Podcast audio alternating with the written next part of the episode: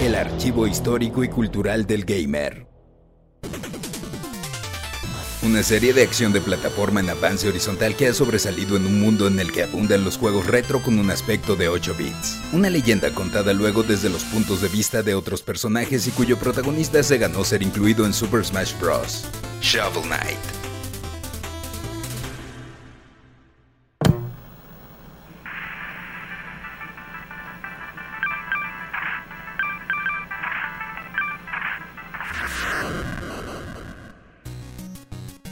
Empezó siendo un chiste durante un almuerzo, una broma entre colegas del estudio Jet Club Games.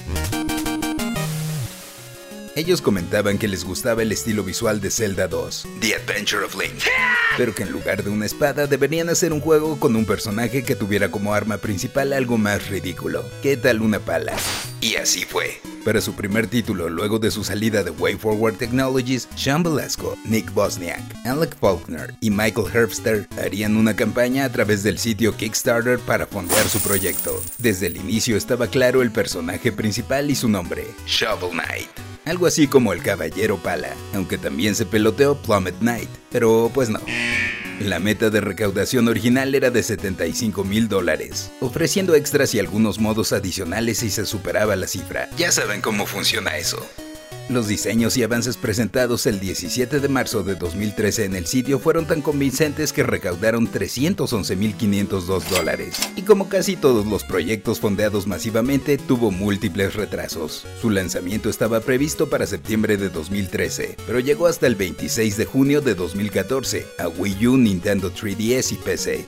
El juego no solo era bueno, sino encantador, y con una calidad de producción asombrosa para un estudio independiente. Había valido la pena la espera. No recuerdo si participé en la campaña de Kickstarter, pero de lo que estoy seguro es de que desde 2014 Shovel Knight estaba instalado en mi Wii U. Y siendo franco, nunca lo había jugado hasta antes de hacer este podcast, y me llevé una gran sorpresa. No solo tenía Shovel Knight, sino que se había actualizado a Shovel Knight Treasure Trove, que es la colección completa con las campañas y adiciones que se lanzaron desde ese entonces y que se venden por separado. Al juego original Shovel Knight se le agregó el subtítulo Shovel of Hope, por Star Wars supongo. Y también estaba en Shovel Knight Plague of Shadows, que salió en 2015, Shovel Knight The Spectre of Torment, de 2017, Shovel Knight King of Cards, de 2019 y Shovel Knight Showdown del mismo año, siendo este último un título de peleas para hasta cuatro jugadores o contra la máquina, con ciertas misiones y personajes de cada entrega. Pero volvamos al inicio.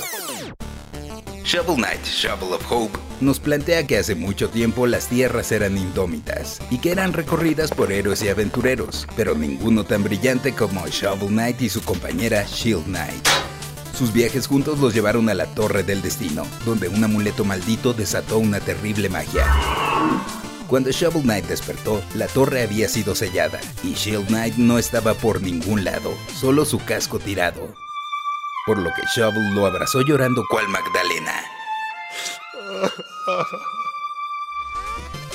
Su espíritu fue quebrantado y comenzó una vida solitaria, a la Obi-Wan Kenobi. Pero sin campeones para defenderla, la Tierra quedó a merced de The Enchantress, o la hechicera, y las terribles fuerzas de su orden sin cuartel. Fue entonces que la torre se abrió de nuevo y comenzaría la aventura.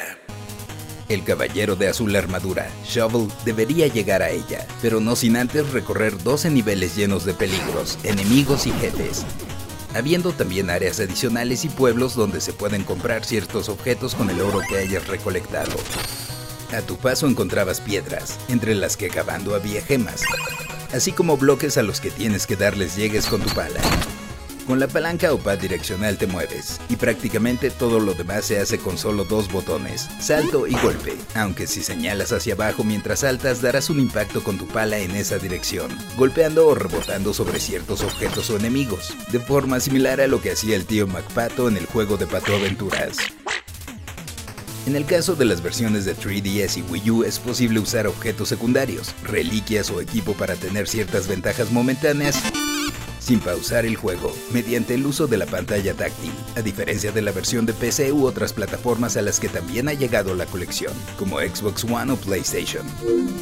En Plague of Shadows controlas de forma paralela a la historia a Plague Knight, un alquimista aliado de The Enchantress, que tiene sus propios planes. Crear una poción de poder ilimitado quitando los ingredientes a cada caballero. La dinámica de juego es también de plataforma, pero en lugar de poseer una pala cuentas con las habilidades de salto doble y arrojar bombas por lo que es muy distinto, teniendo que desaprender todo lo que aprendiste en Shovel of Hope. Y lo mismo aplica para las demás campañas. Spectre of Torment es una precuela en la que controlas a Spectre Knight, teniendo que reclutar a distintos caballeros para que se unan a las fuerzas de The Enchantress, reviviendo instancias de tu vida antes de ser el espectro, una especie de parca con una guadaña como arma y la habilidad de trepar brevemente algunas paredes, así como rebotar en ellas.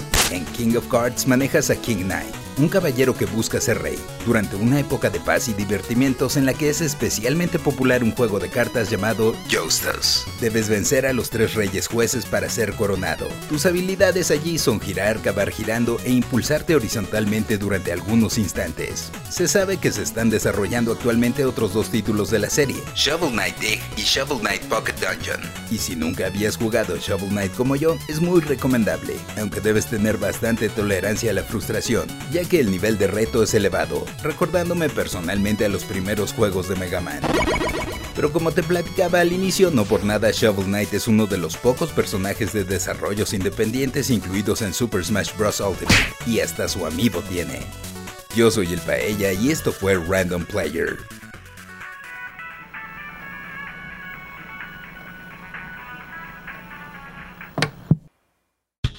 Random Player es un podcast original de Sonoro, disponible en cualquier plataforma donde escuches tus podcasts. Suscríbete en Spotify y comparte este episodio con tus amigos. Yo soy el Paella y esto fue Random Player. Random Player.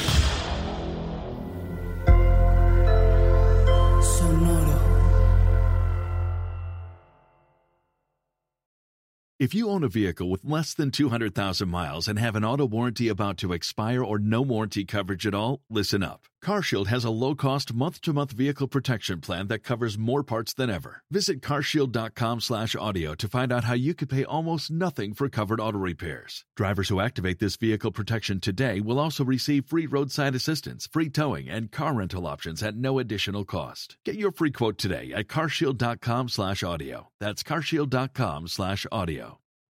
With the Lucky Land slots, you can get lucky just about anywhere. This is your captain speaking. Uh, we've got clear runway and the weather's fine, but we're just going to circle up here a while and uh, get lucky. No, no, nothing like that. It's just these cash prizes add up quick. So I suggest you sit back, keep your tray table upright, and start getting lucky. Play for free at LuckyLandSlots.com. Are you feeling lucky? No purchase necessary. Void where prohibited by law. 18 plus terms and conditions apply. See website for details.